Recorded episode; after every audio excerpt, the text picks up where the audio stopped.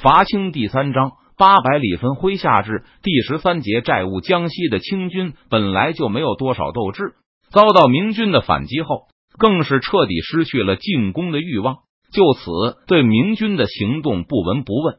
所以，明军进入湖广后，就如同行走在自己的领地上，再也没有任何敌军前来骚扰。黄州府等地的清军驻军早就被胡全才调拨一空。张长庚败退回武昌以后，又把剩下的衙役也统统征召走了。现在湖北几个府的府城就如同不设防一般，连打扫卫生、掏阴沟、运送垃圾的府兵都相当紧缺。别说出来打明军，明军不去攻打他们就烧高香了。比府城更惨的是湖北这些府的县城，不少县城连守卫城门的兵力都凑不出来。面对这样险恶的局面。不少县令都逃出了衙门，带着仅剩的少量兵兵在野外扎营，随时准备撤退。对于该如何处置这些府县，邓明也有些犹豫。虽然目前湖广的明军占有较大的优势，但是谁也不敢说这种优势能够保持多久。如果占领这些城市而无法坚守下去的话，那么这些地方的百姓就很可能遭到随后赶来的清军的掠夺。此番东南之行，更加深了邓明的这个担忧。凡是被郑成功解放过的城市，无一例外惨遭前来收复城市的清军的洗劫。在南京城下驻扎的时候，邓明就看到一些到南京来寻找女儿的父母，其中一个母亲给邓明的印象尤为深刻。那个镇江妇女一直找不到女儿，看到明军的旗帜后，突然发狂一般的大喊：“不要命的冲过来！”要和营门口的卫兵拼命。那个妇女冲击的是浙军的军营，守卫在营门口的这兵严守张黄岩的规矩。见到对方是老百姓后，就再三忍让，好不容易才把这个发狂的妇女劝住。当时张黄岩已经到了邓明的军中，听到动静后，还以为是明军祸害百姓，急忙赶出来询问事情的经过。好不容易才搞清楚，这个妇女与明军无怨无仇。他的女儿是被清军掳走的，明军把这个妇女勉强安抚住后，带着她到女营中寻找，但最终仍是没有找到。这位绝望的母亲再次朝着明军大骂：“杀千刀的海贼，没有本事就不要来啊！”明军初到镇江的时候，城内的百姓夹道欢迎，想起当时的热闹场面，这个母亲更是气恨难平。你们打不过就一走了之，可是我们怎么办？怎么办？邓明。张黄岩和将士们都无言以对，也没有任何解决的办法。最后想送给那个母亲一些盘缠，让她能够平安回家。但那个妇女把明军给她的银子扔在地上，头也不回的离开了。有几个士兵看见他直奔江边，投入水中，转眼就失去了踪影。其他来寻人的镇江人虽然没有像那个母亲那么激动，但看向明军的眼神并不友善。充满了悲哀和无助。有少数幸运的人在明军的女营中找到了女儿的下落，剩下的人本打算进南京城碰碰运气，但由于明军驻扎在城外，守城的清兵也不肯放他们入城。一部分镇江人就在南京的郊外住下，打算等明军走后再设法进城寻人。还有一部分人则掉头向东，前去苏州等地寻找亲人的下落。既然这里没有。那他们的孩子可能是被管效忠的部队掠走的，也许会被贩卖到苏州。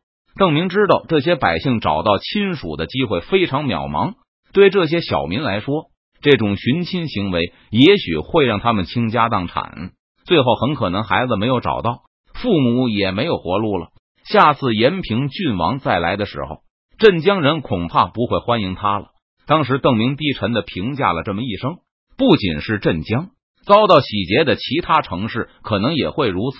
现在看到湖北空虚的府县城防后，邓明对卫士们说道：“如果我们拿下这些城市，最终又放弃的话，湖广的父老以后再也不会欢迎我们了。我们已经拿下了钟祥、襄阳、武城，先生打算在这些地方坚守吗？”李兴汉问道。“我希望能够说服百姓和我们一起撤退，撤回三峡。”不过，这种大规模的迁移恐怕会让很多百姓死在半道上，他们也未必肯和我们一起走。邓明感到事情很棘手，至今也没有成熟的解决方案。黄州府这里，我想我们就过门不入好了。这么多百姓，我们没办法说服他们都跟着我们走。就算有人肯和我们一起走，我们也没有足够的粮食和船只。邓明计划派少量士兵到各个城市附近，要求城内的官吏向明军缴纳一定数额的军粮，而不去占领城池。如果他们肯给军粮，呢当然好办。但假如他们不给呢？任堂能够理解邓明的心情，但他觉得这个方案有很大的隐患。就算提督不打算立刻扫清湖北的鞑虏，也要让地方上的这些官吏畏威怀德。如果他们拒绝提供粮草，提督就必须攻打他们，让其他人感到害怕。如果不管他们满足不满足提督的要求，结果都是一样的话，那些顽固的鞑子走狗就会看清提督。邓明琢磨了一会儿，点点头。既然如此，那我们干脆就不去找他们好了。这样恐怕也不妥。任堂继续分析道：“现在我强敌弱，有的县令甚至都已经逃出城外，连他们自己都很清楚是绝对守不住城的。这些城怎么办？提督派不派人去要求他们为我军提供粮草？如果城内的近身不识相，比如说……”有胆大包天之辈想拼死从鲁廷那里挣个功名，杀害了提督派去的使者。提督报复不报复，攻不攻城？南京还好说，毕竟城高池深。邓明不进攻，别人也不会认为是邓明担忧城中百姓的命运。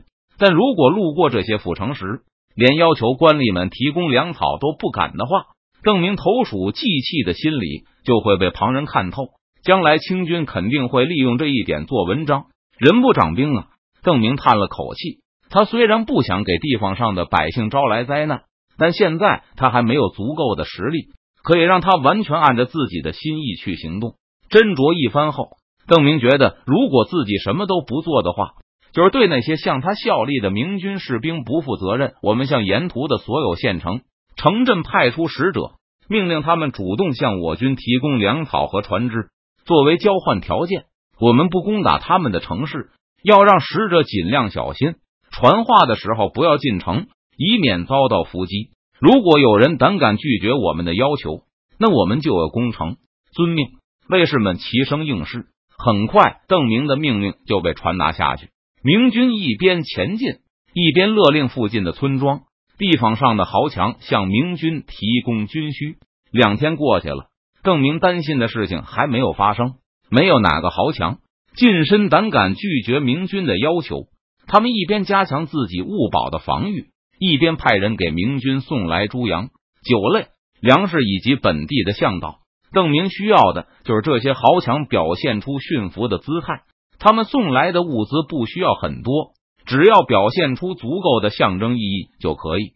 好言安抚过这些地方豪强，近身的家仆后。明军就纪律严明的从他们的物宝大宅边经过，绝不在他们的土地上多做停留。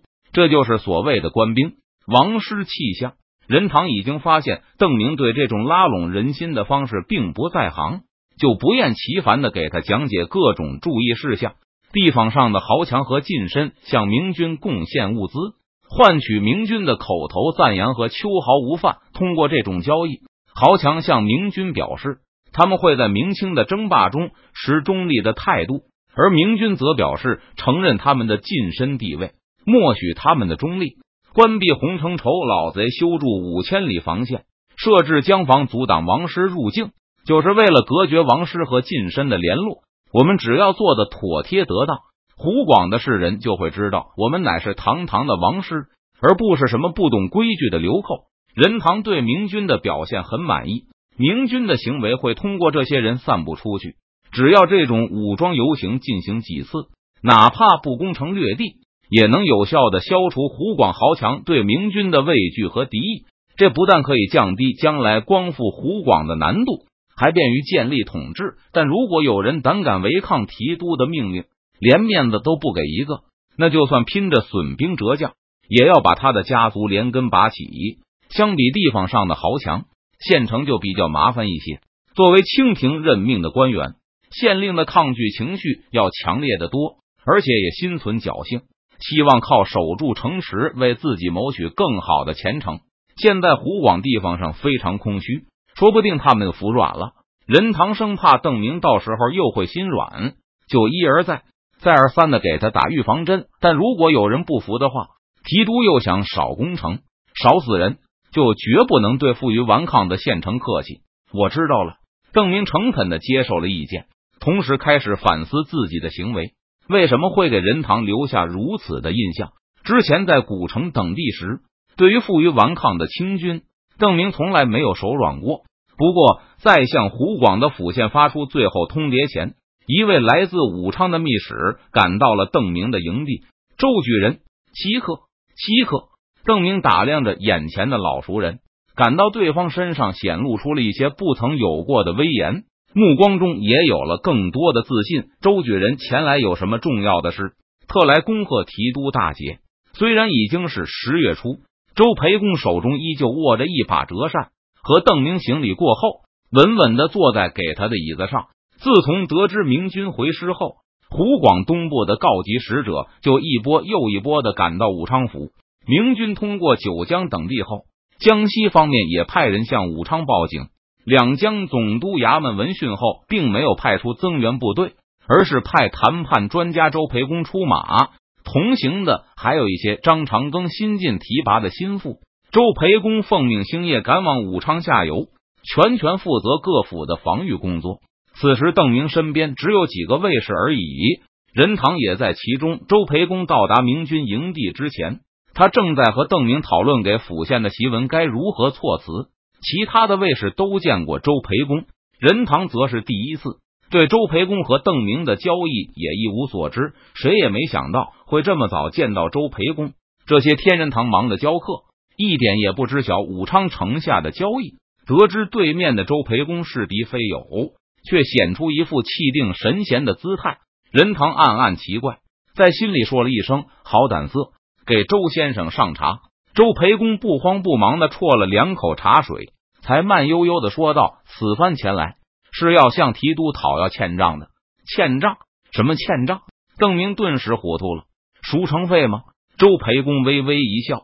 从袖子里掏出一张纸，这是账单，请提督过目。邓明离开武昌前，并没有通知周培公。若是张长庚得知邓明离去，觉得没有危险了，就拒不付账的话，邓明也不会感到奇怪。但他没想到的是，张长庚不但继续缴纳赎城费，而且还让明军因此欠下了巨额债务。把周培公的账单拿到手中看了一遍。邓明顿时感到脑袋都变大了，急忙叫道：“有请虎帅来议事。”李来亨很快就赶到邓明的营帐。他进帐后，周培公站起来行了一礼：“虎帅，原来是周举人。”李来亨马上认出了来人，脸上露出笑容：“周举人近来可好？托虎帅的福，家里一切都好。”周培公又变戏法一般的从怀里掏出了一个锦盒，听说虎帅的公子生辰快到了。特备了宝礼一份，还望笑纳。周先生客气了。李来亨谢绝道：“不好让周先生破费，一点小心意而已，直布了几个钱。”周培公却不容李来亨拒绝，把锦盒硬塞给了他。虽然看不见里面装的是什么东西，但光凭外面那精致的锦盒，也知道绝对便宜不了。等虎帅回到武昌，巡抚大人还会有一份庆生礼送上。看到李来亨和对面这个清军的使者聊起了家长里短，任堂感到脑子一阵阵发懵。这还是不共戴天的仇敌吗？怎么看着倒像是交情深厚的老友？李来亨推辞不过，只好把锦盒收起来，走到邓明身边，才看了那账单一眼，顿时神色骤变，差点一蹦三尺高，向周培公叫道：“我怎么会欠你们这么多钱？”此时，周培公已经坐下。正慢条斯理的品茶，听到李来亨发问后，周培公微笑着说道：“提督和虎帅往下看，上面都写得分明。邓明和李来亨从张长庚那里先后拿到了不到二百万两的白银。很快，张长庚就改用粮食、布匹、船只来支付赎城费，但他的回扣依然要收黄金。再往后，周培公又说服明军接受盔甲和武器。”同时为张长庚争取到了二成五的回扣，再加上周培公的那一成中介费，明军总计要付出三成五的报酬。周培公来商议武器、盔甲以及提高回扣率时，邓明已经前去南京，所以他不知道此事。李来亨当时还在，但已经有好几队明军趁着夜色潜过武昌。李来亨急着要去和部队会合，武器和盔甲又是急需，就没有多讨价还价，答应了周培公的要求。随着张长庚不停的交货，留在武昌的明军不得不大量返还黄金。由于金价持续攀高，明军库存的白银数量更是急剧的减少。周培公很狡猾的与李来亨达成协议，即张长庚只接受黄金回扣，每一两黄金固定折算十一两白银。得知邓明出现在南京后，张长庚确实一度考虑过终止交易，但他还没下定决心。就得知南京的清军一败涂地，连两江总督郎廷佐都被邓明抓去了。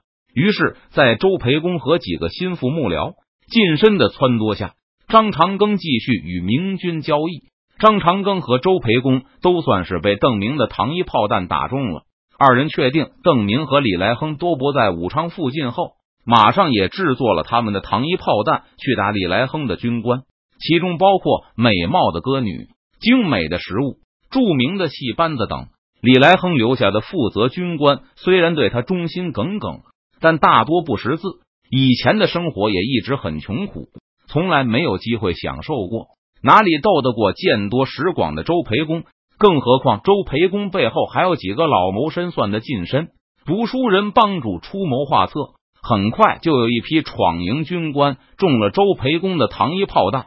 在商品的价格上做不到据理力争，周培公不但成功的几次抬价，还成功的卖给闯营一些高价货物，比如特制的全铁长枪、装有倒刺的羽箭等。这些武器确实质量上乘，但其中的附加值也更高。不用说，周培公还漫天要价。现在，李来亨的留守部队不但已经把李来亨的那份银子都还给了张长庚。更把邓明的那一半也花得一干二净，还欠下了张长庚一万八千两黄金的巨额债务。以现在武昌的金价折算，大约是三十万两白银。李来亨手里根本没有这么多钱，他本来带来的银子大都给部下娶亲用了。